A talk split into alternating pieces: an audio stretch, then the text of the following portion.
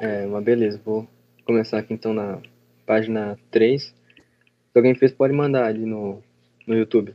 Uma questão bem, bem chata, até o, o Marcelo Soares já comentou que ela é uma questão meio que mal, mal formulada, mas é, mesmo assim achei interessante para a gente abordar, para trazer alguma coisa que pode cair talvez do mesmo jeito, né? Uma questão similar. Aí a questão fala assim, de 2015. Um cilindro maciço e homogêneo de peso igual a 1000 newtons encontra-se apoiado em equilíbrio sobre uma estrutura composta de duas peças rígidas e iguais, dB e EA, é, de pesos desprezíveis, que formam entre si um ângulo de 90 graus, e estão unidas por um eixo articulado em C. As extremidades A e B estão apoiadas em um solo plano e horizontal. O eixo divide as peças de tal modo que DC igual a EC e CA igual a CB, conforme a figura abaixo. Um cabo inextensível de massa desprezível encontra-se na posição horizontal em relação ao solo, unindo as extremidades D, D e E das duas peças. Desprezando o atrito no eixo articulado e o atrito nas peças com o solo e do cilindro com as peças, a tensão do cabo DE é, aí ele deu o cosseno e o seno de 45, que nem precisaria dar, na real. E ele pediu a parada. Aí eu vou diminuir aqui como já anunciado, e vou aumentar a figura. Eu fiz um pequeno corte só para conseguir colocar melhor as forças que vão atuar ali, porque com a barra era toda preta, daí ia ficar meio ruim para desenhar. Mas aí beleza. Aí ele falou aqui que vai ter uma tração nesse cabo, então a gente poderia já representar aqui uma tração T. E da mesma forma vai ter uma outra tração no cabo para cá, né, que vai impedir que esses dois braços eles se abram, né, e o cilindro é, abra todo o conjunto ali no caso. Aí beleza, ele falou aqui pra gente que o DC é igual ao CE, né? Então essas duas medidas aqui que eu vou chamar de X, elas são iguais. E também ele falou pra gente que esse ângulo aqui, que eu estou mostrando com laser, ele é, faz 90 graus. Então, por consequência, esse outro ângulo aqui, que eu também estou circulando agora, faz 90 graus também, né? Porque elas são duas retas que se cruzam. Então, esses dois ângulos vão ser iguais, esses dois ângulos do meio. Como ali é 90 graus, a soma desses, desses dois ângulos, que eu estou fazendo aqui agora, em vermelho, tem que ser 90 também, né? E como os dois lados são x, isso aqui vai ser um triângulo isósceles. Então, por consequência, aqui vai ter que ser 45 graus. Aí, se alguém não entendeu essa parte, é só comentar. Aí, beleza. Vou fazer aqui a barra. Eu vou analisar só essa barra DB aqui, mas a mesma coisa iria acontecer para outra barra, a barra EA. Aí aqui a gente teria o ponto D. Aqui teria atração. E aí aqui, mais ou menos nesse ponto, vamos dizer que aqui seja o ponto C, né? Claro que está fora de escala, mas enfim. Aqui a gente poderia representar o peso que o cilindro vai fazer na, nessa barra, né? Então o peso que ele vai ter para cá. Colocar aqui a força que o cilindro faz na barra, força de C em B e por consequência a barra vai devolver uma força normal no cilindro também. Então para cá a gente vai ter uma outra força, vai ser a força que a barra faz no cilindro. Lógico que essa força aqui não vai ser uma força que vai atuar na barra, né? Eu estou só representando ela aqui. Essa força aqui, que eu estou circulando, vai ser a força que vai atuar no cilindro e não na barra. Né? É a força de reação. É... E a gente vai ter também a normal aqui para cima, né? Que seria normal nesse ponto B aqui a força normal. Aí, mais ou menos por aqui, estaria a bola, né? Um pouco mais para baixo, né? O cilindro, melhor dizendo. Um pouco mais para baixo, mas, enfim, estaria aqui. Aí no cilindro, eu vou colocar aqui embaixo, a gente poderia representar dessa maneira. No centro dele vai estar concentrado o peso, vai ser um peso P para baixo. Aqui para cá, a gente vai ter uma primeira força. Vou desenhar ela grandona só para ver melhor que seria essa força que a barra faz nele, né? Força de B em C, que a barra faz no cilindro. Vai ser essa primeira aqui. Só que a gente tem uma outra barra do outro lado também, né? Que é a barra EA, a barra da, da esquerda, ah, da, da direita, melhor dizendo, que também vai fazer uma mesma força. Aí eu vou chamar elas do mesmo nome, porque elas são iguais. A força C em B. Essas duas forças vão ser iguais. Porque a figura é simétrica, né? O, os, as duas barras são iguais, e o cilindro também é simétrico, né? Ele é um círculo nessa imagem. Então essas duas forças vão ter que ser iguais por simetria. Aí, beleza. que, que eu vou fazer agora vai ser fazer uma linha aqui em vermelho e vou representar o eixo X. Que seria o eixo para a gente poder decompor as forças. Aí esse ângulo aqui, ó, a gente consegue achar ele que ele vai ser um ângulo de 45 graus também. Justamente porque essas duas forças vão ser iguais. E como eu falei, a figura é simétrica. Então eu vou apagar aqui, ó. Só para dar para ver melhor. Esse, esse eixo X que eu fiz aqui em vermelho, na figura ele estaria mais ou menos assim, ó.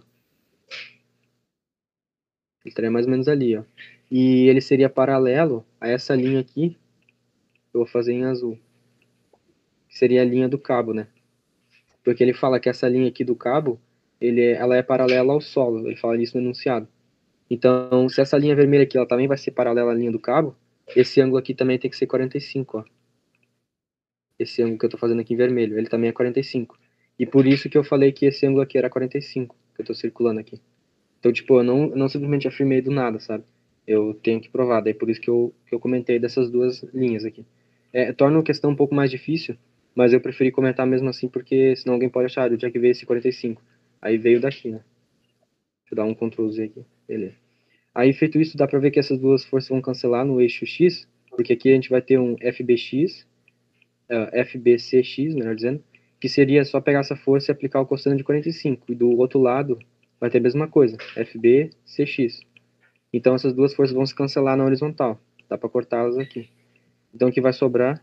Opa, Henrique entrou. Aí o que vai sobrar vai ser essa força aqui, deixa eu fazer em azul, que vai ser duas forças aqui para cima, no eixo Y. Elas deveriam estar tá as duas na, no mesmo eixo Y, mas colocando assim só para representar. Seria o FBY, FBCY, né?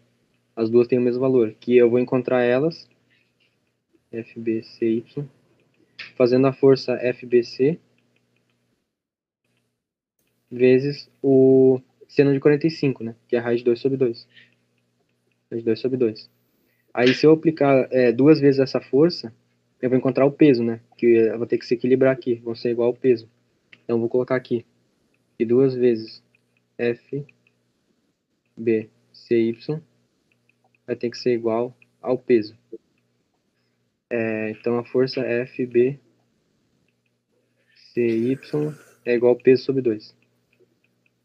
Aí essa é a primeira relação, relação que eu achei. Aí eu vou apagar essa parte aqui de baixo para ganhar um espaço.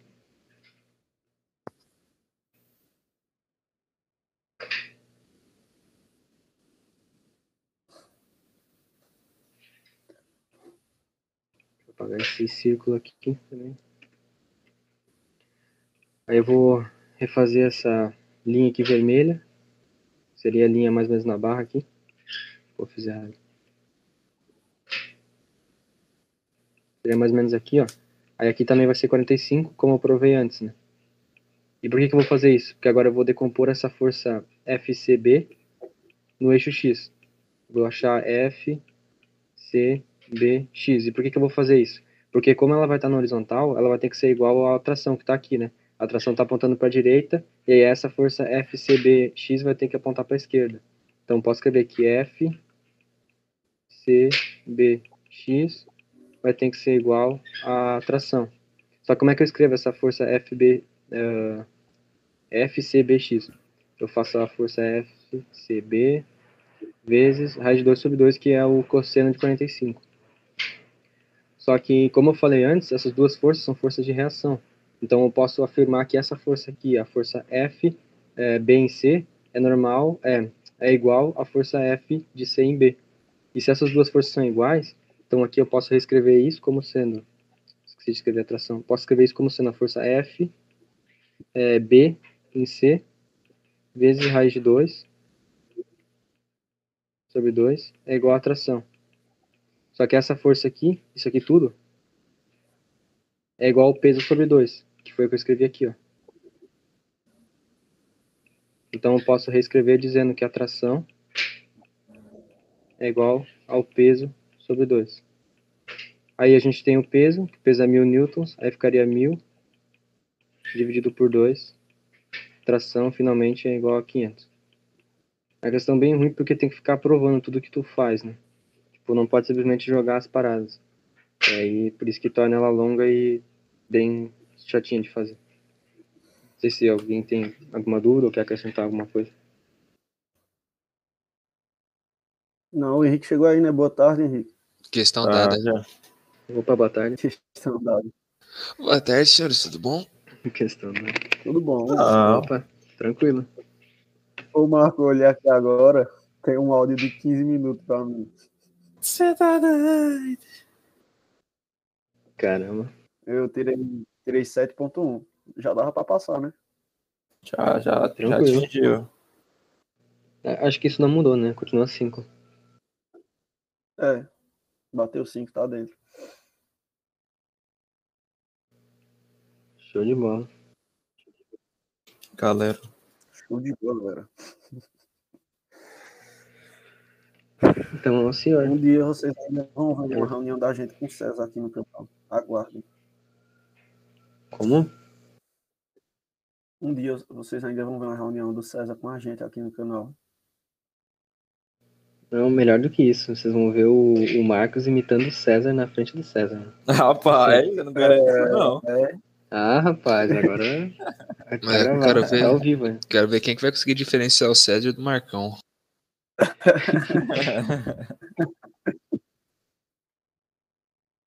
É, é. Passei aqui pra ti, Everton. Eu só fiz essa questão na prova. Vou fazer de novo agora. E veja que incrível, errei ela na prova. Mas eu sei o que eu errei. Se não te multiplicar por dois, ele erra, hein? É, Igual alguém exatamente. fez. Vamos lá. É, um projeto é lançado obliquamente a partir do solo de um plano horizontal com a velocidade que forma com a horizontal o ângulo alfa. Peraí, com a velocidade que forma com a horizontal o ângulo alfa e atinge a altura máxima de 8,45 metros. Vamos lá, deixa eu tentar desenhar aqui, né? Eu ia falar desenhar, só que isso é uma palavra muito forte. Ia falar, tentar desenhar aqui. Faz logo um eixo aqui. Um, um plano cartesiano, né? De, vamos dizer assim. E ele vai ser lançado aqui, ó, do solo, obliquamente. E vai atingir aqui, ó, uma altura máxima de 8,45. A gente já vai anotando os dados.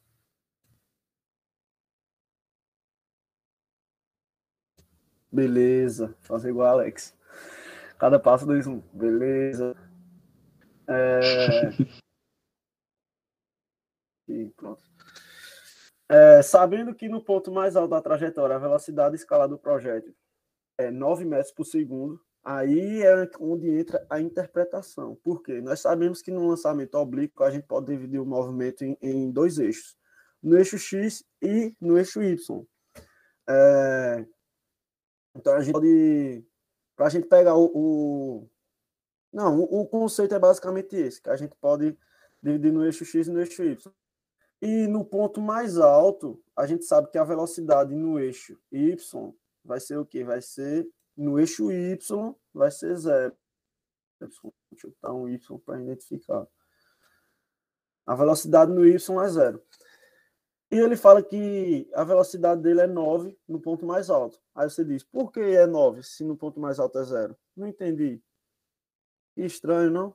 Então, você tem que lembrar que também a velocidade no eixo X. E no eixo X é uma velocidade constante. No eixo Y é uma velocidade que é variada, por quê? Porque nós temos a aceleração da gravidade atuando, então vai ser uma, uma velocidade que vai variar. Já no eixo X, não, não vai ter nada atuando, então vai ser uma velocidade constante. Então a gente sabe que a velocidade no eixo X, a velocidade em X, vai ser igual a 9 metros por segundo. 9. 9, vou botar só 9 metros por segundo. 9, que a gente já sabe que é metros por segundo. Já dá para saber já. Na prova já escrever metros por segundo. Já só vai botar 9. Pronto. Aí pode-se afirmar que o alcance horizontal do lançamento é, ou seja, ele quer essa distância aqui, ó, deixa eu pegar outra cor. Ele quer essa distância que ele vai percorrer no eixo X. essa distância aqui, ó, que é o quê? Que é o alcance horizontal, né? A gente já tem a velocidade em x. Se a gente tem a velocidade, o que é que falta para a gente achar, a distância? A gente sabe que velocidade média é igual ao delta S sobre o delta T, né? A gente tem a, isso aqui, a, a, velocidade média a gente já tem no x. Para a gente descobrir o, a distância, a gente só precisa saber o tempo. Como a gente vai descobrir o tempo? Meu Deus, como eu vou descobrir o tempo? Não sei. Você vai usar o quê? A distância que ele, que ele alcança no eixo Y, o ponto mais alto.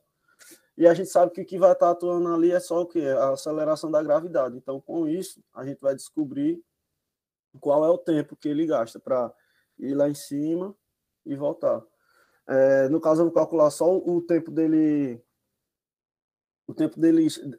O tempo que ele está lá em cima até chegar no chão. Depois eu multiplico por dois, que eu acho o tempo total dele subir e dele descer. Que vai ser o mesmo tempo, né? É... Isso. Vamos lá. Aí aqui eu vou usar a função horária né, do MRUV, que é tem que escrever aqui S é igual S0. Espera aí, é isso que eu vou usar? É, eu acho que é isso. S0 mais V0 vezes o tempo mais aceleração ao quadrado. Não, aceleração vezes o tempo ao quadrado. Aceleração vezes tempo ao quadrado. Sobre 2. Aí aqui, eu vou, como eu vou calcular do ponto mais alto até o chão, a velocidade inicial vai ser zero. Então vai ficar aqui que o. E o S final vai ser zero também, porque ele vai chegar no chão. Então S final vai ser zero. Então já vou copiar aqui embaixo, ó, zero, igual. O S0, ele dá, é 8,45. 8 cinco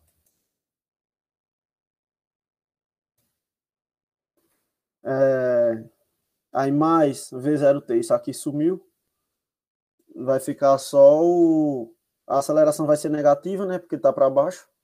E eu orientei aqui o eixo Y para cima. Então vai ficar menos. É, a aceleração que é 10, a aceleração da gravidade, ele dá aqui, ó, a gente pode considerar 10. 10, aí vezes o tempo ao quadrado, t ao quadrado, sobre 2. Pronto. Aí isso aqui, eu vou passar aqui, ó, lá pro outro lado aqui. É, esse 10 vai cortar com 2, vai ficar t ao quadrado. Pronto, aí eu vou passar esse menos 5t ao quadrado para o outro lado. Aí vai ficar 5 t ao quadrado é igual a 8,45. 8,45.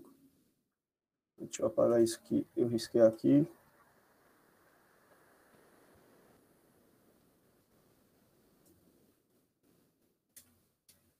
É aqui o, o 5 vai passar para lá dividindo, né? Então vai ficar aqui t ao quadrado é igual 8, 8 e 40, 8,45 dividido para 5, vai ser aqui. Vai dar 1, né? 1, aí vai sobrar 3, desce o 4, vai dar 6. 9. Se quiser, pode conferir a conta aí. Dá 1,69, né? Aí, deixa eu apagar lá em cima agora. Já deu para entender. Porque no Jamboard nós temos pouco espaço. Como a gente tem que escrever muito, vai ter que ficar apagando, né? Lembrando que tudo isso é para a gente descobrir o tempo. É, vai ficar ali t ao quadrado é igual. É, como tá com vírgula ali, às vezes você pode se confundir. Qual é um, um, um bom bizu para você resolver isso assim, sem tanto problema, né? Às vezes não é nem tanto bizu, mas eu gosto de fazer. É, eu multipliquei ali o, o 1,69, eu multipliquei por 100 em cima e embaixo. Aí ficou 1,69, não, 1,69 não, ficou 169, deixa eu apagar. Eu multipliquei por 100 em cima e embaixo. Sobre 100, 169 sobre 100. Por que eu fiz isso? Porque esse ao quadrado ali vai passar para o outro lado. Na verdade, não vai passar para o outro lado. A gente vai tirar ra a raiz dos dois lados, né? Aí vai ficar aqui a raiz. Porque a raiz do lado de lá vai cortar. Aí vai ficar aqui o tempo é igual. 169 dá 13, né? 13. E 100 dá 10. Aí vai ficar 13 sobre 10. Isso aqui vai ser igual a 1,3. Descobrimos o tempo. Só que o que foi que eu errei? Eu peguei esse tempo, joguei no 9 e disse que a resposta era 11,7. Só que eu descobri o tempo que ele desce. Só que ele também sobe. Então a gente tem que multiplicar esse tempo duas vezes para saber o percurso total. Aqui esse tempo duas vezes vai ficar o quê? 2,6, né?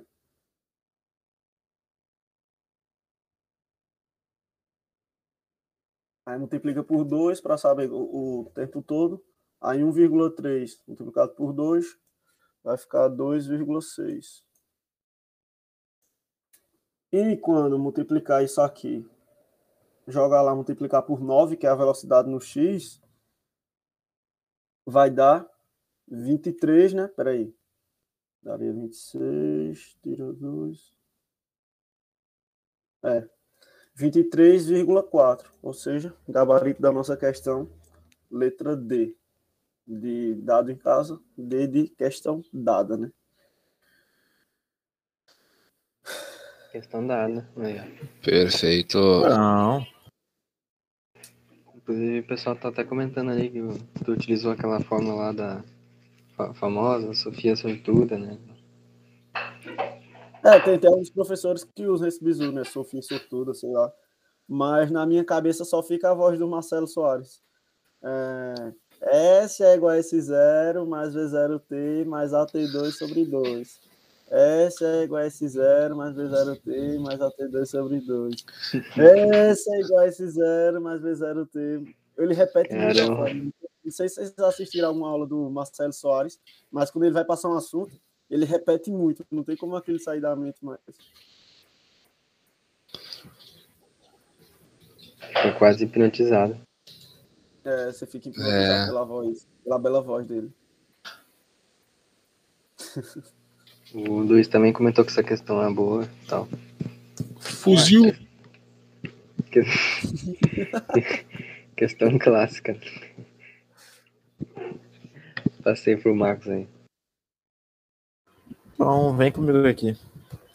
Vou ler aqui. Um satélite esférico, homogêneo e de massa m gira com velocidade angular constante em torno de um planeta esférico, homogêneo e de massa mzão, né?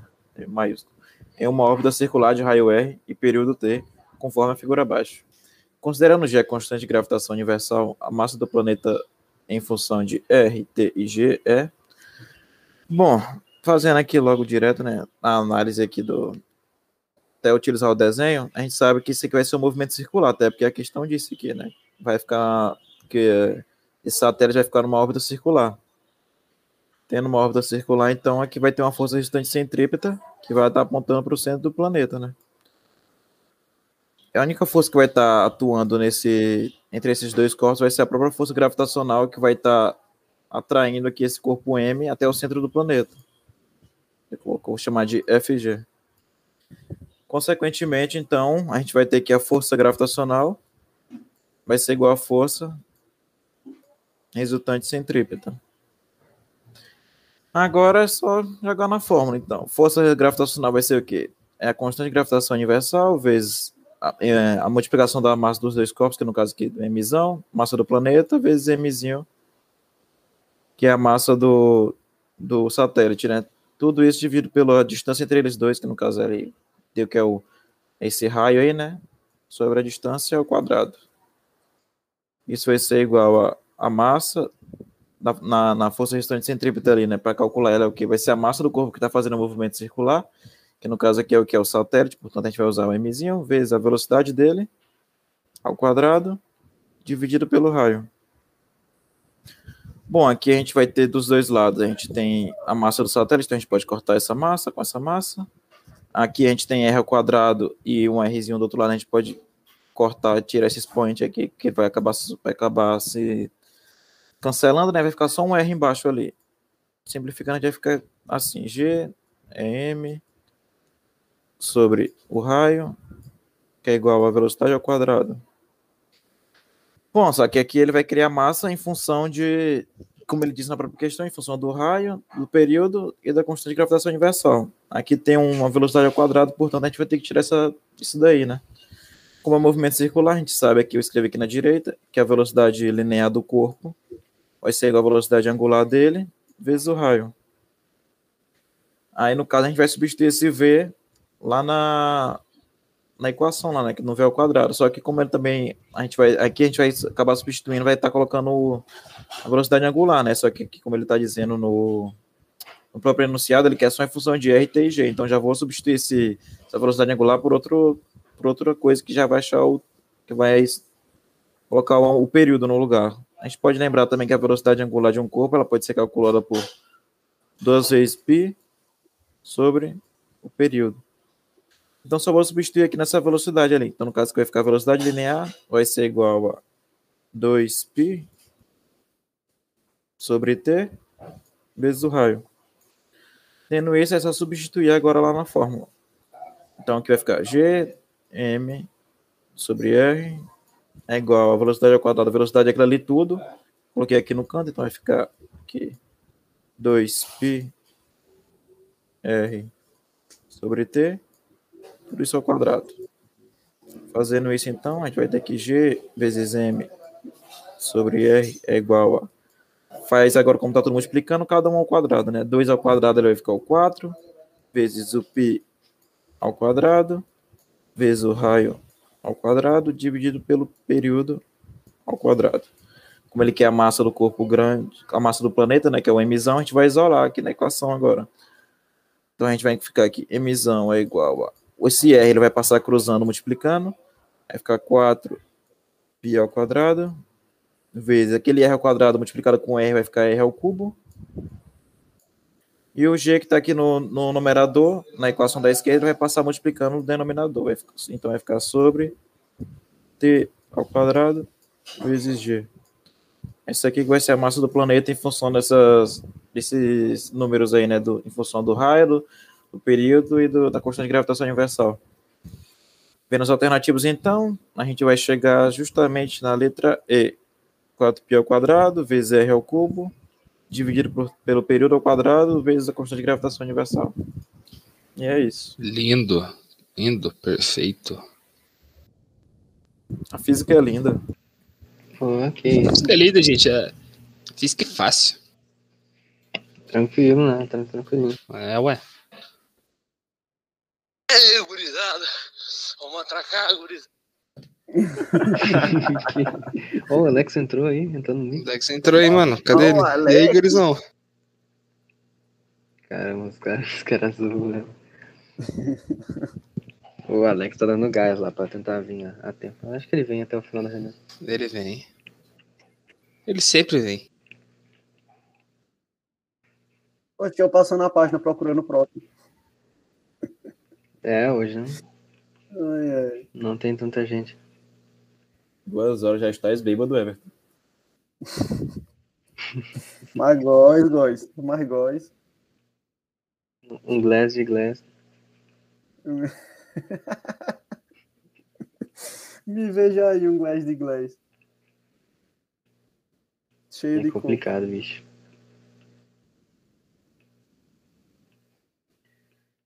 Show. Essa questãozinha aqui também é questãozinha bem hum, chata de fazer. Mas, eh, pegando a ideia, dá, dá pra fazer. Se cair uma questão similar também, já dá pra matar. Eh, Se eu não me engano, acho que assim é uma das poucas que caiu com gráfico de, de termo, termologia. Mas enfim, se alguém fez ali também no YouTube, só comentar. É de 2014. Cara começa falando que em uma fábrica, uma máquina térmica realiza uh, com, com gás ideal o ciclo FGH e F, no sentido horário, conforme desenho abaixo. As transformações FG e HI são isobáricas, GH é isotérmica e F é adiabática. Considere que na transformação FG, 200 kJ de calor tenha sido fornecido ao gás, e que na transformação HI ele tenha perdido 220 kJ de calor para o meio externo. A variação de energia interna sofrida pelo gás na transformação adiabática IF é Aí ele, o que, ele fez foi nos dar algumas informações sobre os diferentes, é, os diferentes fenômenos que acontecem na, nessas passagens aqui, do, do F para o G, depois do G para o H, depois do H para o I, e aí por final ele pede para a gente qual vai ser a variação da energia interna quando ele passar do I aqui para o F, né, que vai ser o último, seguindo o sentido horário, né? E levando em consideração que ele vai começar no F, né? Isso é só uma consideração minha, né? Que vou fazer a questão. Aí beleza parando para pensar o que vai acontecer aqui primeiro, na primeira parte, né, que vai ser aqui do F para o G. A gente sabe, né, que tem aquela fórmula clássica, que é o calor, ele vai ser igual ao trabalho, mais a variação da energia interna, né. Aí, na primeira aqui, que é de F para H, uh, de F para G, ele fala que a pressão é constante, a gente consegue ver também aqui que é uma reta, né, e no eixo Y ele nos dá a pressão, então a gente consegue ver que a pressão sempre vai ser constante, sempre vai ser esse 2 vezes 10 na quinta, né, Newton por metro quadrado. Aí, quando a pressão é constante, a gente consegue calcular o trabalho que o gás vai fazer. Então, eu já vou calcular direto aqui já o trabalho de F para G. Aí, calculando esse trabalho, ele vai dar... A gente vai ter que utilizar a pressão, que vai ser constante, 2 vezes 10 na quinta, vezes a variação de volume. Ele saiu aqui do 15, tá aqui, ó, que foi o dia que ele saiu, e foi até o 0,5, até o 50, melhor dizendo. Então, a gente pega o final, 0,5, menos o inicial 0,15.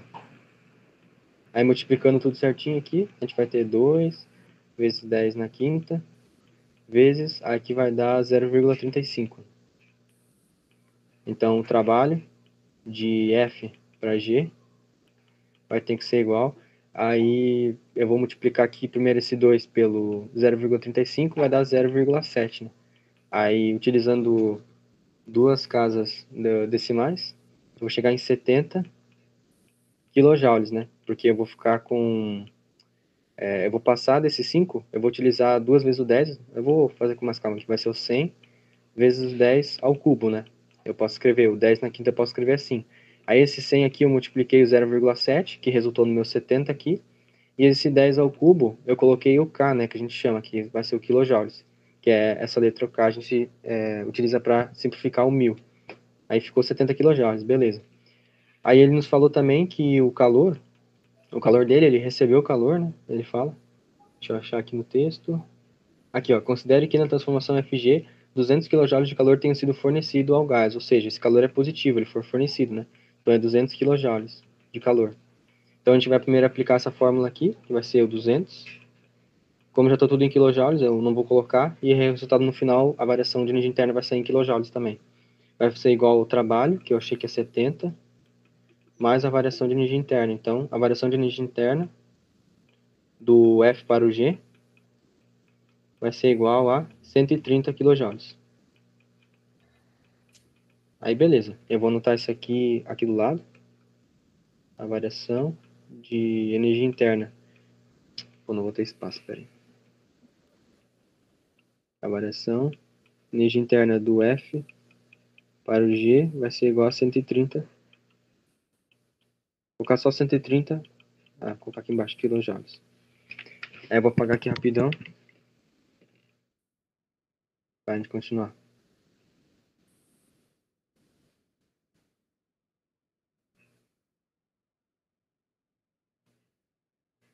Aí nessa próxima etapa que ele vai passar, ele vai passar do G para o H, né? Mas essa etapa aqui não vai importar muito para a gente, porque a gente não tem como utilizar o que ele nos fala. Ele só fala que ela vai ser isotérmica, ele fala no texto. Então, ela vai ser isotérmica, então a variação de energia interna não vai mudar, já que ela é diretamente proporcional à temperatura. Né? Então, quando a temperatura é constante, a variação de energia interna também não muda. A não ser que tenha algum, alguma coisa com o trabalho e tal, né? Mas aí acredito que seja outro, outra questão. Aí nessa, nessa questão que a gente não vai ter como calcular nada com isso. Então a gente vai utilizar agora essa outra parte que a pressão também é constante, que é de G para I. Nessa parte aí, como a pressão é constante, a gente consegue calcular o trabalho também, como eu calculei antes. Então vai ser basicamente a mesma coisa. Vou utilizar a pressão constante, que é 1 vezes 10 na quinta, vezes a variação do volume. Como ele saiu do 1, que está aqui, ele saiu do 1, que está o H, e foi até o I, que está em 0,25, eu calculo o final, 0,25, menos o inicial, que dá 1. E a gente consegue ver que o trabalho vai dar negativo. Isso porque o gás foi comprimido, né? Ele perdeu o volume, ele diminuiu o volume. Se diminuiu, então o trabalho é negativo. Aí vai ficar menos 0,75 vezes 10 na quinta. Aí eu vou fazer a mesma coisa que eu fiz antes. Agora eu já vou colocar direto, porque eu já expliquei antes. Aí vai dar menos 75 kJ. Kilojoules. Aí o calor que ele nos deu, a questão falou que aqui embaixo, ó, e, e, que na transformação HI ele tenha perdido é, 220 kJ de calor para o meio externo, então vai ser menos 220 kJ. Vai ser o nosso Q, né, que é o calor. Aí colocando na fórmula vai ficar menos 220 igual a menos 75 mais a variação de energia interna. Então a gente vai ter que a variação de energia interna de H para I vai ser igual, ó, passando menos 75 para lá vai ficar positivo, essa conta vai dar menos 145. Isso, menos 145 é, kilojoules. Aí também, eu vou anotar aqui, ó, variação, energia interna do H para o I é igual a menos 145. Tudo aqui em kilojoules. Aí, teoricamente, está feita a questão, só teria que ter uma sacada. E qual que seria a sacada? Seria o seguinte.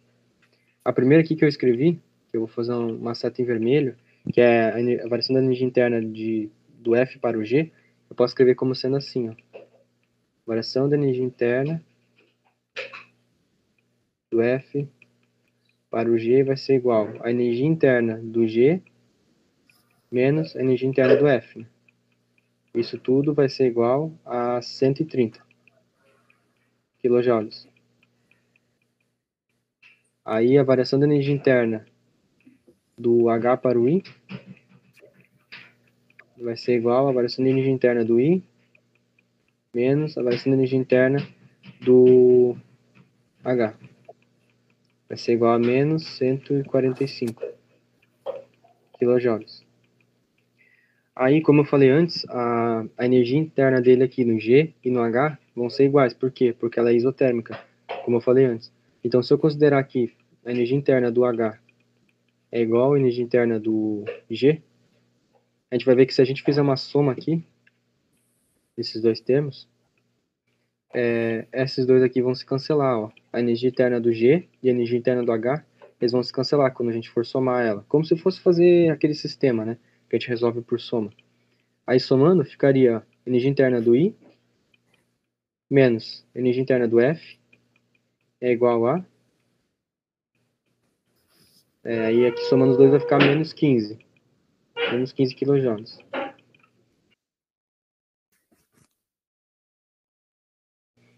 aí vai ficar kJ só que isso aqui, como ele está saindo do I para o F, vai ficar a variação da energia interna do F para o I, né?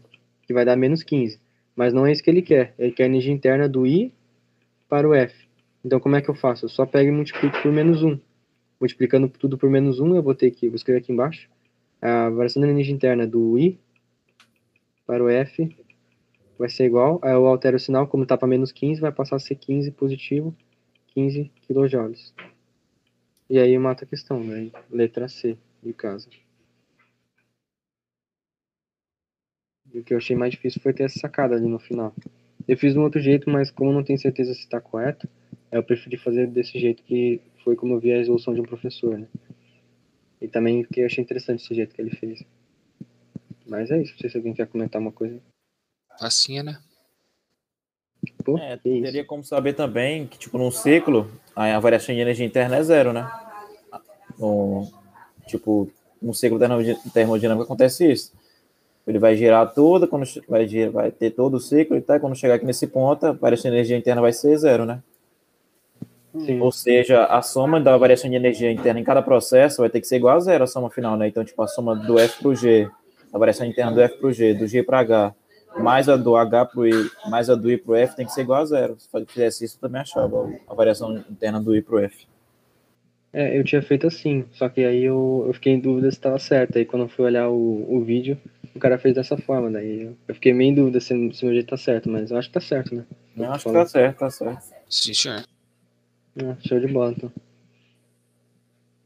Aí já fica os dois jeitos aí também pro pessoal que tá no YouTube, dá pra fazer de duas formas.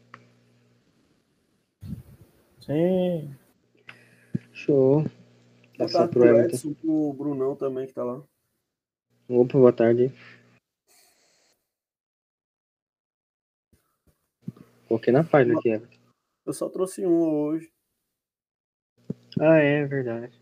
Esqueci Eu, tinha, eu, eu tava na dúvida na outra se, eu, se alguém já tinha trazido. Eu achei ela meio familiar. E depois o Edson me avisou, não, o Henrique já tinha trazido essa questão.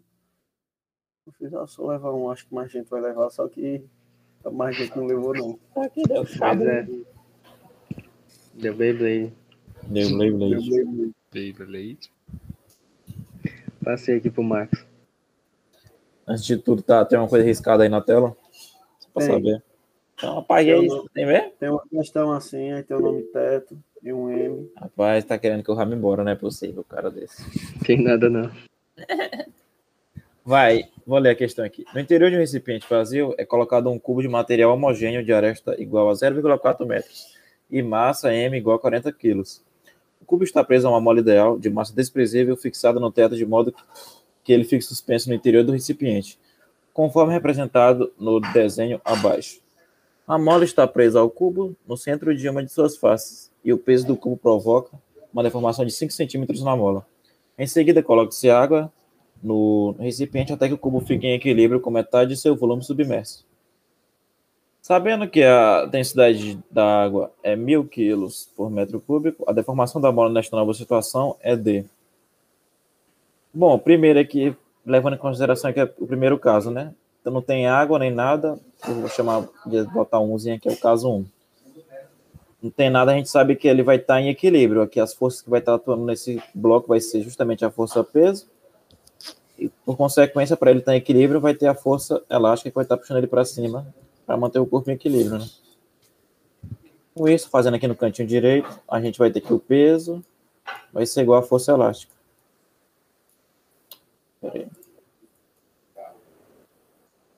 Igual à força elástica. O peso, a gente sabe que é a massa vezes a aceleração da gravidade, ele dá a aceleração da gravidade 10, e o peso ali 40, ou seja, fica 40 vezes 10 é igual a K, Kx. Só que o K, que é a constante elástica da mola, a questão não deu. É isso que a gente vai descobrir primeiro, para ver se a gente pode usar para alguma coisa. Vai ser igual a K vezes a deformação que ele disse que deu, ali que eu é, sublinhar de vermelho, 5 centímetros. Só que como tá, tem que colocar no sistema internacional, passar para metro, vai ficar 5 vezes 10 elevado a menos 2. Bom, quando a gente quer descobrir o K, vai ficar o K é igual a 40 vezes 10 vai ficar o 400. Tudo isso dividido por 5 vezes 10 a menos 2. O K vai ser igual a 400 dividido por 5, que a gente sabe que é 80. 10 a menos 2 vai passar para passar para outro lado com, com o expoente trocando o sinal, né? Então vai ficar 800, vai ficar 80 vezes 10 a menos 2. Pera, deixa eu botar esse 8 direito aqui que tá meio estranho de reconhecer. 8 vezes 10 a menos 2 newton por metro. Bom, olhando no segundo caso agora. Aqui no segundo caso, ele diz que vai acrescentar água, então, ou seja, as forças que vão estar atuantes vai, vai continuar sendo aqui a força peso, puxando para baixo. Para cima a gente vai ter agora, como está submerso na água, você vai ter, vai ter uma força. Diga. Não é constante quando 10 a Ah, menos é. 2 passa para cima, fica 10 a mais 2. É, foi isso, é, é isso mesmo. Ficou 10 ao quadrado aqui. É o que eu fui ver. Muito obrigado, meu cabo Everton. 80 vezes 10 ao quadrado aqui, corrigindo. Bom, partindo aqui de novo aqui para o desenho. A gente tem a força peso novamente, como agora ele está submerso em água, a gente vai ter também uma força de empuxo, que vai estar atuando para cima, e vai continuar com a força elástica aqui, só que agora com uma deformação diferente que a gente não sabe, que é o que a gente quer descobrir. Bom, como está em equilíbrio, a força-peso vai ser igual à soma das outras duas forças. Então, escrevendo aqui, força-peso é igual a força elástica mais o empuxo. O peso a gente tem, sabe que é, de novo, 40 massa vezes aceleração da gravidade, que é 10, vai ser igual a força elástica, é o K, que a gente descobriu que é a constante elástica da mola, vai ser 80 vezes 10 ao quadrado, vezes a deformação que eu vou chamar de x, que é que a gente quer descobrir, mais o empuxo. O empuxo, escrevendo aqui em cima, a gente sabe que a fórmula é o empuxo é igual a, a densidade do líquido vezes a aceleração da gravidade vezes o volume, que vou botar aqui V FD, que é o volume de fluido deslocado, que justamente vai ser o mesmo volume do, do bloco, né? Do, do, do corpo que vai estar submerso. Substituindo, então, ali, a densidade da água, ele deu ali que é 1000, que eu vou colocar, escrever aqui como 10 a terceira, vezes a aceleração da gravidade, que é 10, e o volume desse corpo, como é um cubo, vai ser, vai ser é, a aresta dele é o cubo, né? A aresta dele aqui é 0,4 metros, que eu vou Vou simplificar aqui escrevendo como 4 vezes 10 a menos 1, que vai ser a mesma coisa, 0,4, né? O volume desse corpo a gente sabe que vai ser 4 vezes 10 a menos 1. Tudo isso elevado ao cubo. Ficou ruim para ver ali, deixa eu escrever de novo. Aqui vai ficar 4 vezes 10 a menos 1. Tudo isso elevado ao cubo mas na própria questão ele diz que está só metade do corpo submerso. Cadê? Bem que só metade do volume dele está submerso, ou seja, vai ser a metade desse volume. A gente vai ter que dividir esse volume por 2. A partir daqui é só conta, cálculo de matemática mesmo agora. 40 vezes 10 a gente vai ter 400, vai ser igual a 80 ali ao quadrado. Já colocando ali vai ficar 80 vezes, mais acrescenta 2 zeros, né? 1, 2, x, mais 10 ao cubo, que é o do mil, vezes. Dá para simplificar direto aqui esse 10 dividir com esse 2, vai ficar 5. Aqui é 5 vezes o 4, o 4 ao cubo vai ficar 64.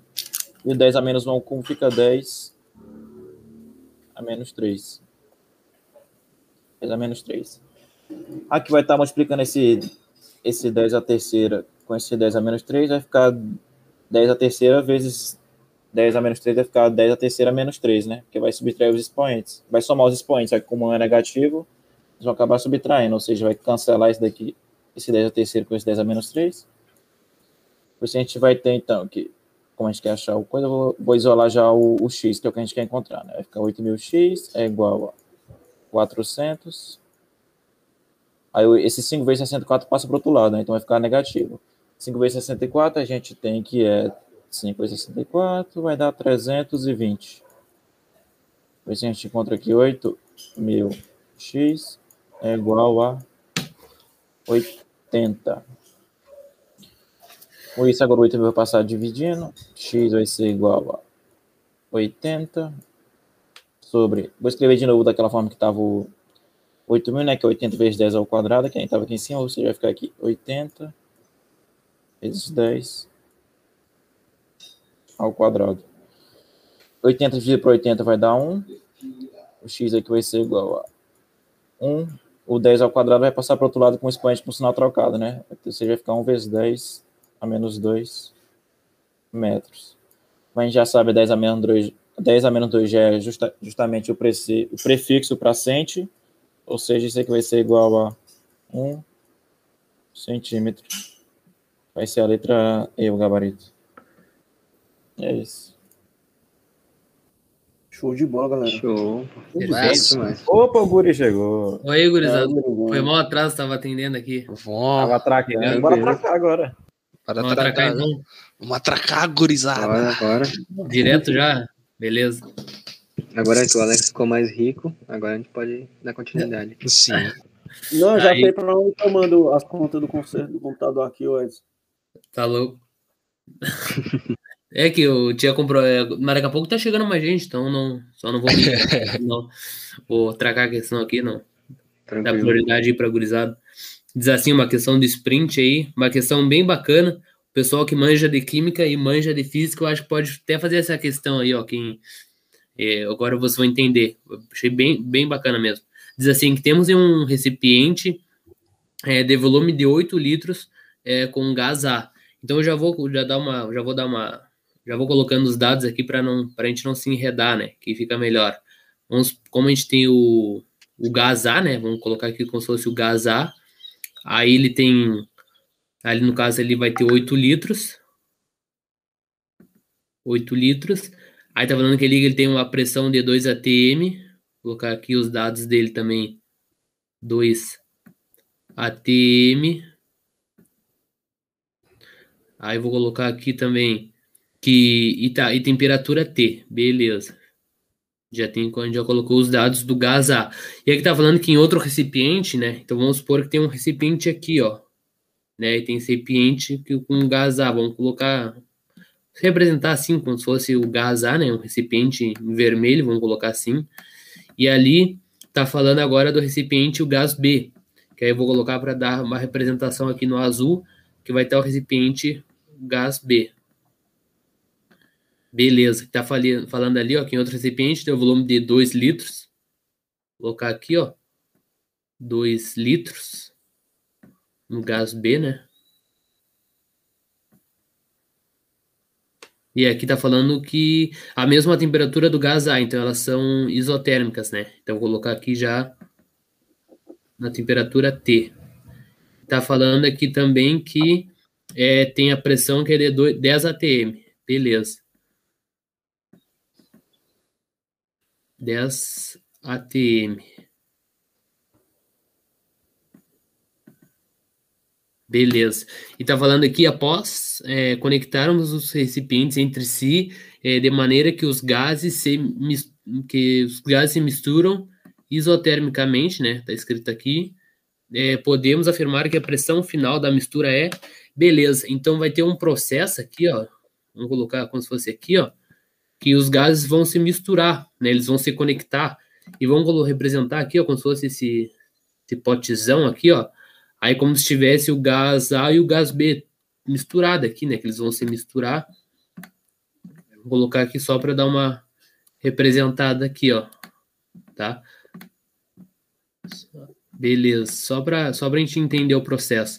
Beleza, e aqui tá perguntando como é que vai ser a pressão final desse, desse sistema, né? Desse como é que vai estar a pressão final aqui dentro. Então a gente tem que descobrir essa pressão que vai estar aqui. Beleza, então já tá, a gente já entendeu o problema. E agora para resolver, a gente tem que man, a gente tem que manjar naquela fórmula do, do de Clapeyron, né, do PVNRT. Escrever aqui, ó, que é a pressão dA, vou colocar aqui para cá, ó. PV, que é igual ao volume dA, né? Vamos colocar aqui, ó, VA, volume dA é igual N, NA, ou seja, o número de mols de A, né? Colocar aqui, ó, NA, RT. R, como é constante, né? Então não vai mudar. E o T, como ele está falando ali que eles estão isotermicamente, né? Como a temperatura é T e T, eu vou colocar só assim, ó. Beleza. E ali pro, pro azul também vai funcionar o mesmo esquema. Vai estar tá a pressão dB, vai estar tá aqui o volume. Opa, volume dB aqui. Aí também vai ter aqui o número de mols dB. Beleza. Como aqui é constante, RT. Fechou. Beleza. E já que eles vão se misturar, a gente, a gente, como a gente pode levar em. Como a gente quer saber, no caso, a, a mistura final dele aqui, quer saber a pressão. Então a gente pode colocar aqui, ó, que eu vou puxar uma seta. Ele quer saber a pressão. Opa, ele quer saber a pressão, colocar P, PP, vou colocar assim, que é a pressão parcial, né? A pressão final ali dos dois que vão estar misturados.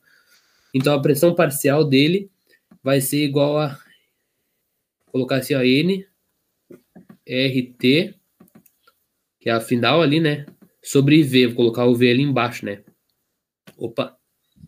Vou colocar o V, v aqui embaixo, passou aquele esse V para cá.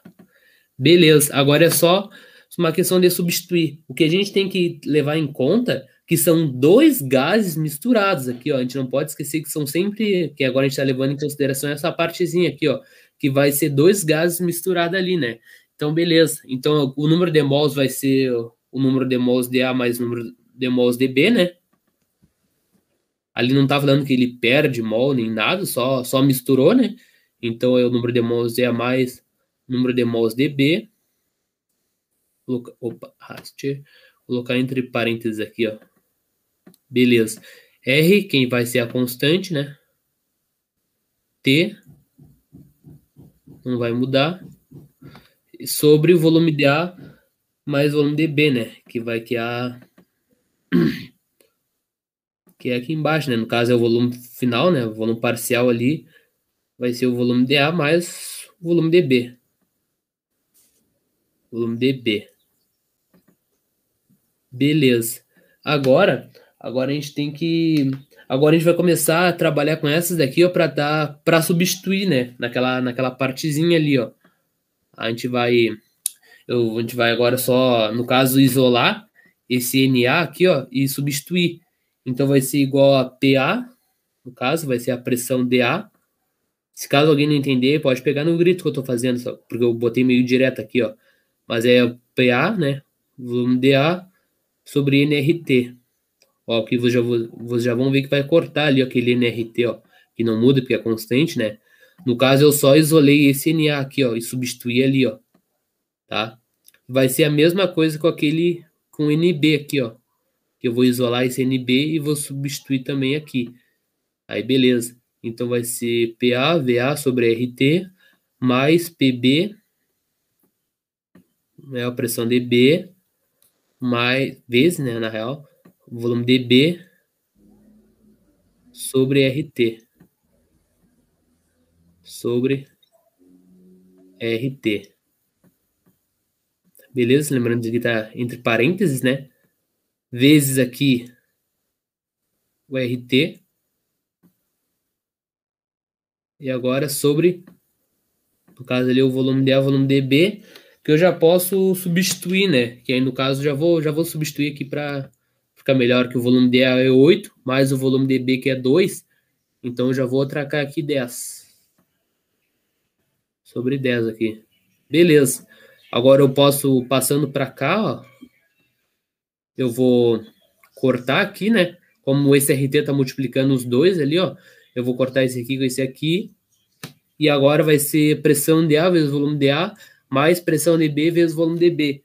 E agora eu já, e como a gente já tem os dados ali, eu já vou substituir ali, ó, a pressão DA é, é 2, né? Então eu vou colocar aqui, ó, 2 vezes o volume DA, que é 8, mais a pressão DB, que vai ser 10, né? Vezes o volume DB, que é 2, vezes 2. Beleza. Agora é sobre 10, né? Agora beleza, agora já matamos a questão. Agora é só calcular aqui, ó. Que vai ser 16, é, 16 mais, mais 20, vai dar 36, né? 36 dividido por 10, só muda ali a vírgula, vai dar 3,6 ATM, né? Lembrando que isso aqui a gente calculou a pressão parcial dessa mistura. Então o gabarito vai ser a letra D sei se ficou claro aí, deu para deu entender a questão? Sim. Boa. Era muito bom. Boa. Brabo. Já vai para outra já? Pode. Claro. Oh, então só vou vou copiar aqui minha questão rapidinho aqui. Peraí, se deixa eu copiar uma parada, eu vou copiar o finalzinho. Claro. Não, não, se alguém estiver copiando aí, só falar aí, não. Você vê o PVT Pavotó, só que dividido pelo volume final, né? Isso. Avisei quando, quando deram. Pode copiar aí, tranquilo. Essa questão eu achei bem, bem interessante. Tanto até o cara se manja de química, né? Tá ligado nessa parte de mistura de gás aí, de química lá na propriedade, É. para fazer essa questão aí. Essa Clepeiron serve para química e para física, né? É. PVNRT. Mas já de química e de física era questão dada, né? É, Questão da área, claro. é por isso que deu letra D. Se deu letra D é de questão dada. Complicado, É. cara. Agora a próxima questão que é meio sapeca. É, a próxima questão tem. Rapaz, qual é que fala isso? Não é, é interpretativa a questão ali no início. Já tem. É, é do IME? Não, tá, não é de- tudo sprint aí. Ah. O Luiz entendeu ali também. Ah, agradeceu, professor Alex. Ô, Luizão vacinadíssimo, então. Não, não, é outro Luiz. É, É, o outro Luiz. Luiz. Tá bom, Luiz, Luiz. Luiz vacinadíssimo.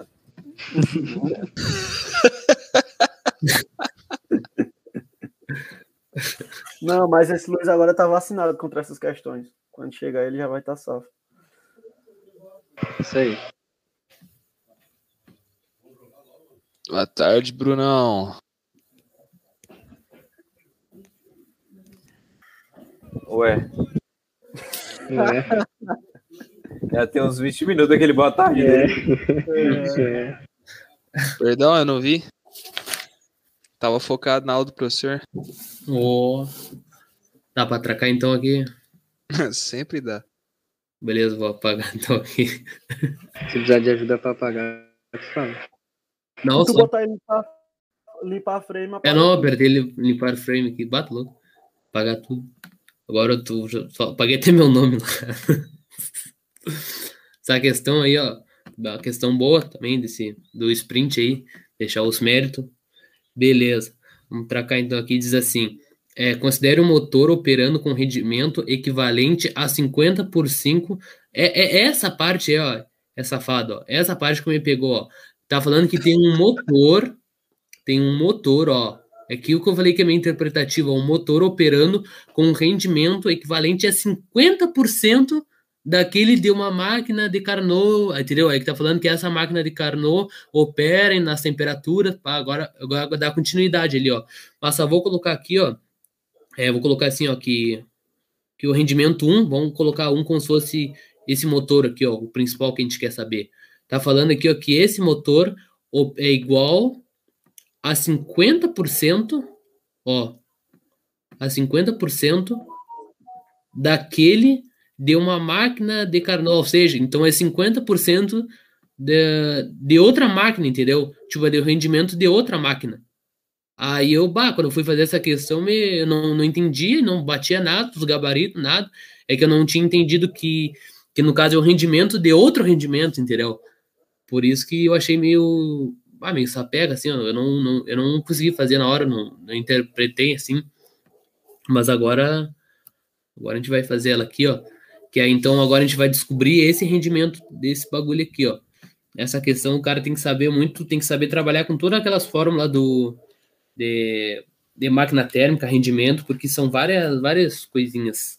Ó, vou colocar aqui então, vou puxar uma seta para cá, tá falando aqui, ó, que opera entre as temperaturas de 127, né, tem a fonte quente aqui no caso, ó, e a fonte fria aqui, né, da temperatura de 27 graus.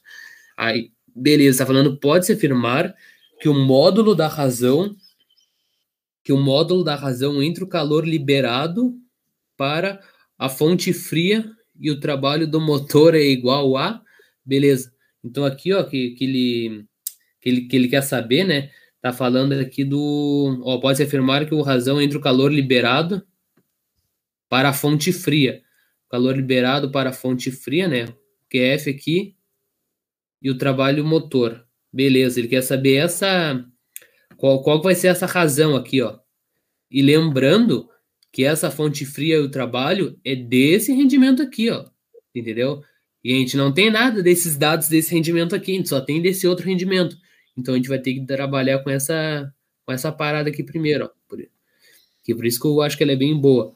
Mas enfim, então calculando esse, esse rendimento motor aqui, ó, desse aqui, colocar assim, ó, N2 aqui, vai ser igual. Na, na real, já vou, eu vou calcular direto aqui, ó, para facilitar, ó. Eu já vou calcular direto aqui, ó. Esse 50%, no caso, que vai ser a metade, né? Vai ser um meio aqui. Fica melhor.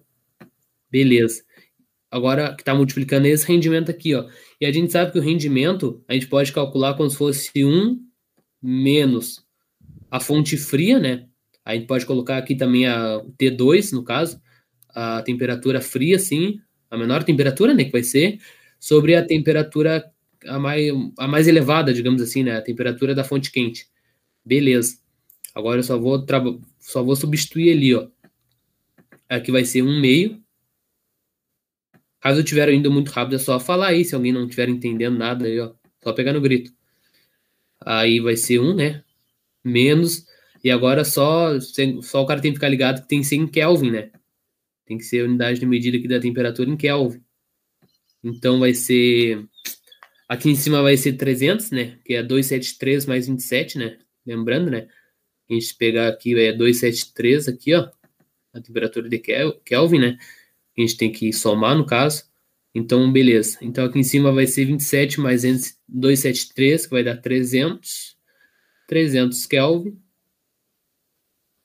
Sobre temperatura da fonte quente, que vai ser 127. 127 mais 273 ali vai ser 396. Beleza. Agora só calculando aqui, né? Seria né? 400 ali? Oi? Não seria 400? 273 aqui, mais 127. Ah, é mesmo. Ah, até bom que tu falou. É, eu fiquei meio bugado, mas é, acho que é 400. É, 400. Ah, não, 400, 400. 400. E, é, Isso. não É seria porque legal aumentou uma 100, né? conta ali. Não é que eu fiz cagada, então, porque eu. Porque no caderno que eu fiz com 396. Deixa eu ver aqui rapidinho, só. E deu resultado? É que eu, é que eu aproximei. Não, não. Então é isso. Não, não, até que me falaram aí, mano. Ah, vocês são, vocês são fera. Vocês são fera. Agora, ah, agora vai bater direitinho, então. Bah. Tá, beleza. Que merda. Aqui um meio aqui. Beleza. Que baita. Ali quatro menos tá. É um, um quarto, né? Aqui. Aqui um sobre oito agora. Né?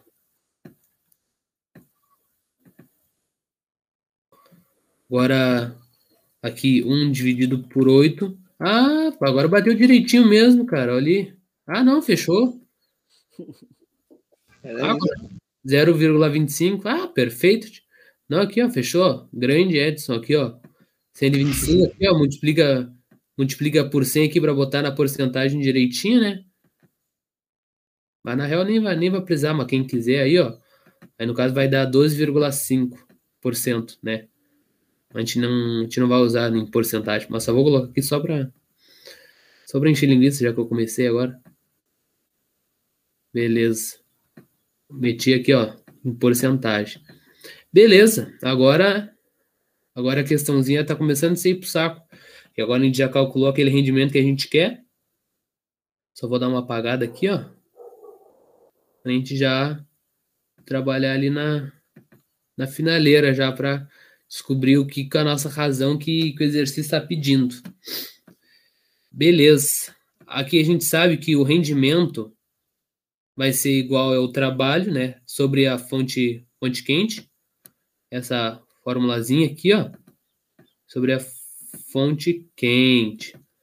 Lembrando que agora a gente está fazendo com rendimento 1, ó, que agora a gente já achou o 1, que a gente estava em função desse rendimento 2.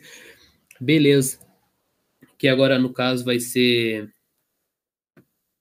1 sobre 8, né? 1 sobre 8 esse rendimento aqui. Aí, esse trabalho vai, a gente vai manter aqui, ó, normal aqui. E a gente sabe que, lembrando, que quando a fonte quente, o que, que é a fonte quente? A gente pode escrever assim, ó. Por isso que eu falei que a gente tem que, man, a gente tem que manjar da teoria para poder saber trabalhar com as fórmulas. Porque essa fonte quente é igual ao trabalho mais a fonte fria, né? Mais a fonte fria. Porque a gente sabe sempre que, a, que o trabalho é igual à fonte quente menos a fonte fria. Mas se a gente souber, se a gente trabalhar aqui, ó, a gente pode trabalhar que a fonte quente é igual ao trabalho mais a fonte fria. Então eu vou escrever assim. mais, ó, a fonte fria. Beleza. Agora, agora show, a gente vai só ajeitar aqui, ó, que a gente pode cortar esse trabalho com esse trabalho. Aí no caso aqui vai ser 1 sobre 8 é igual a 1. É possível cortar ali? Não, não, mas não, eu vou fazer aqui, ó. Olha aqui, ó. Não, não. Ó. Ah, tá. Não, não, eu vou, vou ajeitar aqui, ó. Ó. É que deu, é que deu a entender que eu cortei tudo, né? Não, não. É, Na verdade, não cortou, não. Não, não, eu cortei. É que, é que no caso é, é que vai ficar. É, isso aqui é tipo assim, né? No caso é o. Pô, entendi, entendi. Entendi, beleza, beleza. Eu acho que não pode, não. É, mesmo assim não pode, não. Só se tivesse em cima, né? Isso. É, é, é que ele Se não sessão não tivesse em cima, podia fazer. Ele só abriu a divisão, daí ficou trabalho sobre trabalho e trabalho sobre QF. Mas É, trabalho sobre trabalho é. Não, não. Eu não entendi que os guri falaram, entendi. Eu acho que não. É melhor inverter logo, passar esse, esses dois somando, Não, multiplicando tá pra lá, certo aí que vai ele poder fez, fazer isso. Tá certo o que ele fez. Ele, É, ele só não dividiu. cortou. É. Ele só abriu a divisão. Ele di- dividiu trabalho sobre trabalho e trabalho sobre QF. Aí trabalho sobre trabalho é um. Eu acho que não. É, mas não, mas é. Não, mas tá certo, É. não. O que o Marcos falou aí, ó. Porque no caso, só se eu fizer assim, ó. Caramba, eu nem. Ah, buguei a questão. Só se eu fizer assim, né? Estão falando no caso, ó. Levar tudo a. A menos, menos um aqui, ó. Né? Aí vamos. Aí, aí no caso aqui vai inverter. É, não, não pode mesmo, que agora os guri falaram. Nossa, verdade, tá certo isso. É, aí vai, aí vai poder. Pô, desculpa, verdade. Vocês estão certos, não pode não. Mas nem Só sei se eu vou, contrário, né? nem sei se eu vou conseguir fechar a questão agora, que agora eu já. Agora eu não sei mais nada. Claro agora que fecha, claro que fecha. Não, é só Tô fazendo junto com vocês agora aqui. ó, agora sim, ó. Vocês estavam certos, Trabalho. Aí a fonte fria, vamos ver agora. Ah, mas que. Ah, não, vai dar certo, vai dar certo, gurizada. Dá igual. Vai dar certo aqui, ó. Graças a Deus, ó. Aí corta aqui, ó. Agora sim, né? Ó, agora sim vai ficar bonito. ó. Hum, agora sim. Ó, mas lembrando aqui, ó, que vai ser 8. Ó, trabalho que vai ser 1, né? Mas, mas tem esse outro trabalho do QF aqui, né? Trabalho QF, que é a fonte fria sobre o trabalho. E agora passa, ó, passa o 1 para cá, vai dar 7. E aí, no caso, já deu. Nosso gabarito ali, ó, que tá pedindo a razão, né, da, da fonte fria sobre o trabalho.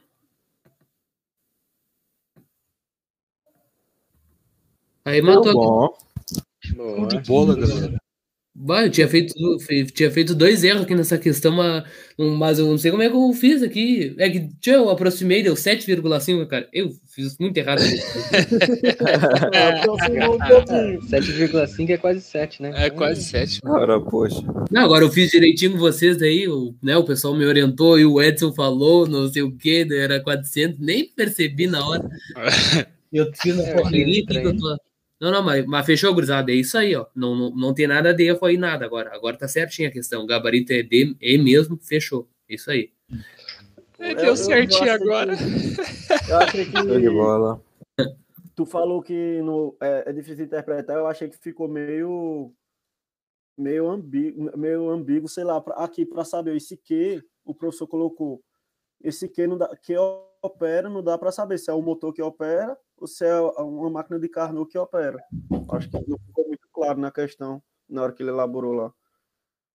Ó, uma máquina de Carnot que, que opera ou o motor operando, tal, tal, que opera. Tem que apresentar pra ele o a pausa pra respirar. Aí consegue. É, Aí consegue. Aí Aí, vamos entrar em português agora. Não, ma- mas, não- ficou meio. Não, beleza, Alex. Tranquilo, Alex. É, já, Já atracou? entender a questão. Valeu, Alex. Tamo Valeu, gurizada. Uma boa Valeu, noite. Muito obrigado. O senhor também. junto. Valeu. Tamo junto. O homem é brabo demais. É. As O questões, é- agora vai atrás do dinheiro. Parece, parece eu aproximando. Eu aproximo, sei lá, 10 para 8. Não, o cara acerta. Não, você vê que o cara, até quando ele erra, ele acerta, né? É, O homem é bravo, mano. Que isso. Ele é, Ah. esse é. É mais uma tua, né, Edson? É a última aqui. Questão dada? É, essa é mais tranquila, né? Só resistores aí para dar revisada. Vou comentar também sobre o método ali do grande Renato Renato, Brito. Brito. Grande, não aguento mais o Eric na minha cabeça falando isso. O Eric Quando faltar um dia pra prova, a tanto. gente vê o Marcos nesse vídeo. O, Eu, o eu Eric, só vem pra ver. Ele hoje. encheu tanto meu saco até, até eu ver, cara, essa, essa desgraça. Mas quando eu vi, eu falei, é, realmente, o cara é bom. O cara é bom. Mas é bem de boa essa questão aqui, vou comentar se alguém fez aí, pode mandar no YouTube. É, no circuito elétrico, desenhado abaixo, todos os resistores ômicos são iguais e tem resistência R igual a 1 ohm. Ele é alimentado por uma fonte ideal de tensão contínua E igual a 5 volts. A diferença de potencial entre os pontos A e B é... Aí ele deu aqui esses pontos, que ele já marcou pra gente, que é o A e o B, e ele quer a diferença de potencial entre esses dois. Aí eu vou fazer primeiro com o método tradicional, entre aspas, né? E depois eu comento como seria com o método do Renato Brito, né? Aí beleza. Nos dois a gente vai precisar da corrente, então eu já vou calcular logo a resistência equivalente e a corrente, né? É, primeiro aqui, se a gente for para analisar o sistema, primeiro cuidado que a gente teria que ter é que alguém poderia parar para pensar que isso aqui seria uma ponte de Whetstone, né? Ah, mas pelo formato, tem gente que decora só o formato, né? E pensar, ah, isso aqui é uma ponte de Whetstone, tal, não sei o que, não vai passar corrente ali. Mas na verdade, para ser, deveria ser assim, né? Ele deveria estar com, tá com o fio ligando aqui, ó. Aí sim poderia ser, né? Porque multiplicando cruzado, é, realmente seria iguais, né? Ficaria R ao quadrado dos dois lados. Mas desse jeito aqui não é porque ele tá ligado a esse fio aqui, né? Então não tem nada a ver, não. Deixa eu tirar essa linha aqui. Beleza. Aí, para analisar, a gente consegue ver que se a gente for pegar uma corrente, ela vai sair daqui, só suposição, né? Depois eu, eu comento sobre é, o sentido da corrente, mas ela vai vir aqui e tal. Aí, chegando nesse ponto aqui, ela pode se dividir em três, né? Só que a partir do momento que ela se dividiu, por exemplo, se ela vier para cá na esquerda, ela vai passar pra- por essa resistência R, depois para essa resistência R também, e vai seguir. E a mesma coisa para os outros três fios, para os outros dois fios. Isso significa que essa resistência aqui, ó, essa aqui está em série com essa, essa aqui está em série com essa, e essa aqui está em série com essa, né? Aí, beleza. É, então, reescrevendo o circuito, a gente poderia colocar assim, ó.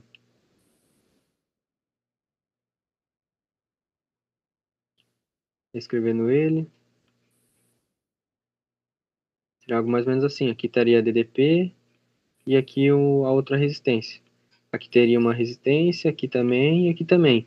E cada uma dessas resistências que estão aqui, elas teriam 2R, né? Porque eu vou ter que somar as que ali. Então a resistência total desse conjunto aqui, ó, que eu estou circulando, ficaria, eu pegaria uma delas, porque as três vão estar em paralelo, né? Então eu pegaria uma delas, que seria o 2R, e dividiria pelo número que tem, que são 3, né? Essa seria a resistência desse, desse primeiro círculo que eu fiz aqui. Só que a gente vai ter que somar com essa resistência que tem aqui, que está do lado da, da DDP, né? Que então ficaria 2R sobre 3 mais R, né? Isso vai resultar em 5R sobre 3. Como o R vale 1 ohm, que foi o que ele falou, então isso aqui vai ficar o próprio 5 terços de ohm. Aí, utilizando a, a lei ali, a gente utilizaria aqui a diferença de potencial é igual a resistência vezes a corrente, né? O igual a RI. Então, 5 é igual a 5 terços vezes I, passando o 3 dividindo, depois o, o 3 multiplicando e o 5 dividindo, igual a I, corto 5 com 5, portanto, I é igual a 3 amperes. Aí, achando a, a corrente, o que, que poderia fazer? Poderia pensar o seguinte, deixa eu apagar aqui. Poderia pensar que entre esses dois caminhos não existe nenhum, nenhum tipo de corrente. Ó. Nesse caminho aqui que eu estou circulando, que eu estou fazendo em preto, não existe nenhuma corrente, ah, nenhuma resistência, perdão. Como não existe nenhuma resistência, a gente pode considerar que esse ponto A que tem aqui, ele pode ser deslocado para cá. Então aqui também seria o ponto A. E o mesmo vale para aqui para baixo. Aqui não tem nenhuma resistência, então esse ponto aqui pode ser considerado ponto B. E por que, que isso vai nos ajudar? Porque a gente consegue co- calcular a diferença de potencial entre esses pontos aqui, que estão perto das correntes, é mais fácil de calcular. E aí com isso a gente vai acabar calculando a própria resistência, a própria diferença de potencial de A para B. E como que a gente vai fazer isso? É só a gente pegar toda a corrente que vai passar, que vai passar por todas essas resistências que estão aqui, né? Eu já calculei a resistência desse conjunto todo, que eu mostrei antes, que é 2 terços de ohm. é, é, dois terços, né? É, então a gente é só multiplicar pela corrente a gente consegue descobrir a diferença de potencial. A diferença de potencial é igual a resistência, vai ser 2 terços, vezes 3, que é a corrente. Aí cortaria o 3 com 3 e ficaria 2 ohms. Aí, de fato, gabarito a letra B, como o pessoal já mandou ali. Esse seria o jeito mais tranquilo né, de fazer. Aí o outro jeito, que teria que raciocinar um pouco mais, é, vou mostrar aqui, só que esse jeito vai ajudar em outras questões que são mais complexas. Que tu, na real, tu só vai precisar calcular a resistência equivalente do sistema. Depois disso, tu vai poder caminhar praticamente em qualquer lugar do sistema, tu vai poder calcular, do circuito. Beleza, o que, que eu vou fazer? Primeiro passo, deixa eu apagar aqui embaixo também, que vou precisar.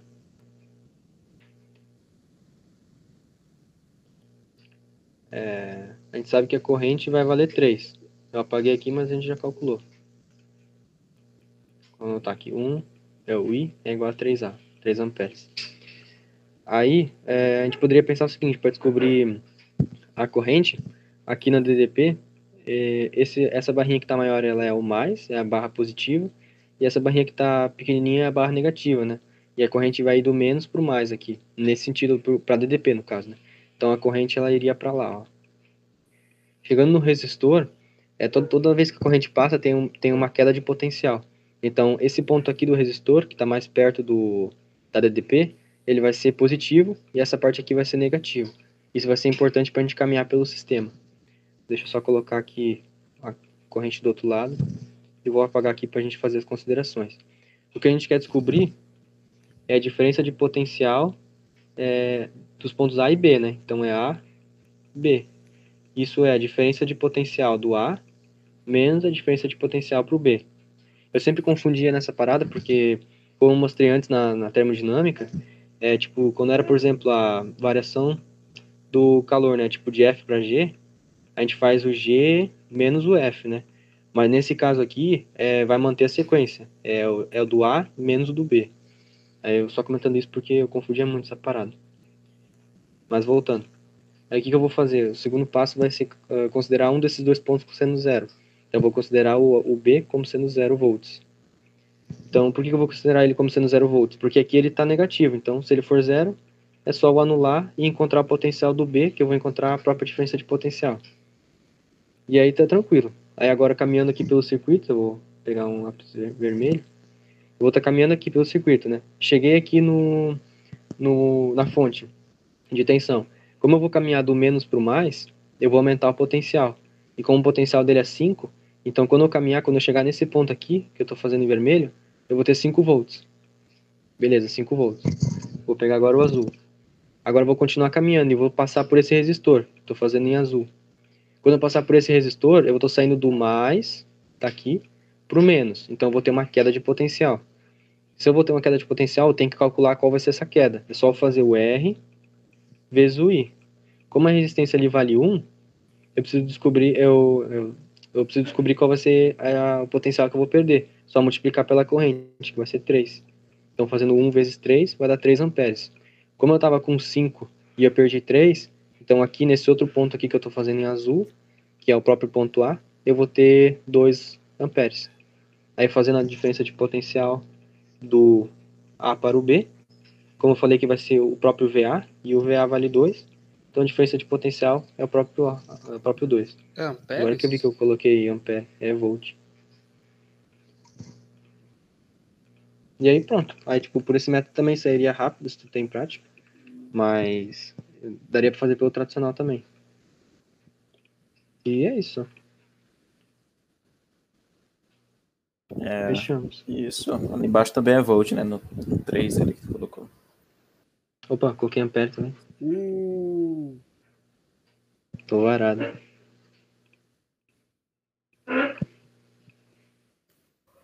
Volt.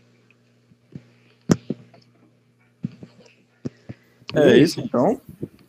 Acho que é isso. Não sei se alguém tem mais alguma coisa aí. eu fui bem. Ah, não tem nada, não. Não tem nada não, Marcos? Tem não. Ah, Pessoal, boa. que tá no YouTube aí, ó. A prova tá chegando. Vamos dar o gás. Vamos dar o gás. Falta pouco tempo aí. E é isso aí. A gente vai continuar fazendo as reuniões. Até a próxima aí, né? Não tem mais nada.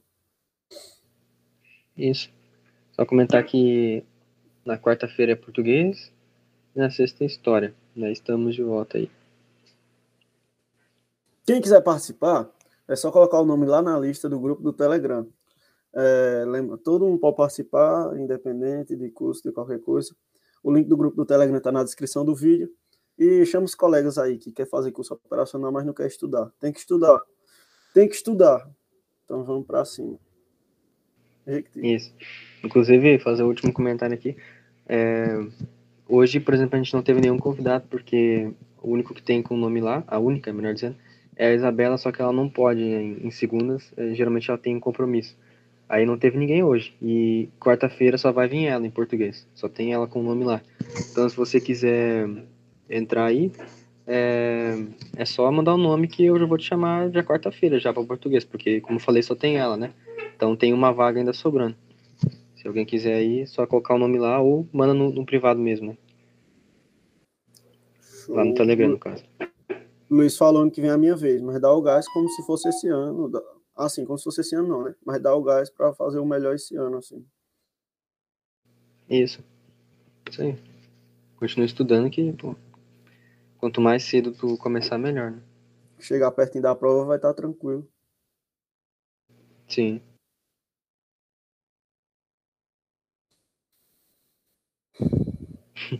Conte mais alto, mais del e fim de papo. Rafael é a outra. Rapaz, explodi meu computador. Eu não sei o que faz, não, isso não. Contra o alto dela. Também não. Quer descobrir aí? Evan? O Marcos deu que abre. o- Ativo o modo de destruição automática. Vocês não usam Control te deu quando o PC trava? Ah, Não uso, não. não. Eu Ah, tiro a bateria. Eu só aperto o botão de tiro a bateria. Eu só aperto o botão de desligar e seguro. Geralmente o PC trava quando vê um negócio que numa página que tu tá respondendo, né? Você aperta Ctrl Alt Del, vai aparecer uma página, dependendo do teu Windows. Você coloca gerenciador de tarefas e você fecha por lá. Mas quando É. nem o control alt del abre. Aí tem que desligar mesmo. Aí tem que desligar mesmo. É, O Marco que Vivendo e aprendendo. eu manjo de diacho nenhum, eu sou uma batata. Também Tratando de informática, se tratando de informática, eu não sei de nada. Se abrir nenhum Excel na minha vida, nunca abri. Pode cara. matar. Caraca, mano. O Bruno tinha aparecido 12h45, mandei o boa tarde, 13h15. É. Ai, mas eu vou fechar aqui. Valeu aí, rapaziada. Até quarta-feira. Valeu. Valeu! Ô, Marcos, como é o nome da corretora que corrigiu a tua redação? Oi? O nome da corretora